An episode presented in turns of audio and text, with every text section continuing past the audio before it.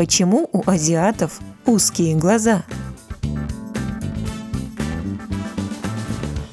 Ученые до сих пор не могут до конца объяснить причины возникновения такой внешности, но самая вероятная теория – климат.